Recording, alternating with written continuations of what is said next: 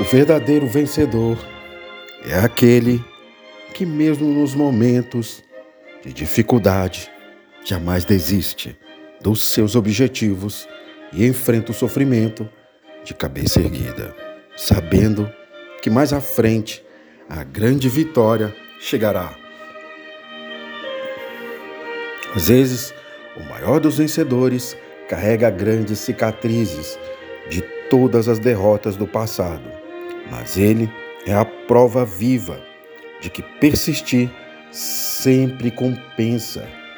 Ter sucesso é gostar daquilo que faz. Quem gosta do que faz nunca se cansa de trabalhar.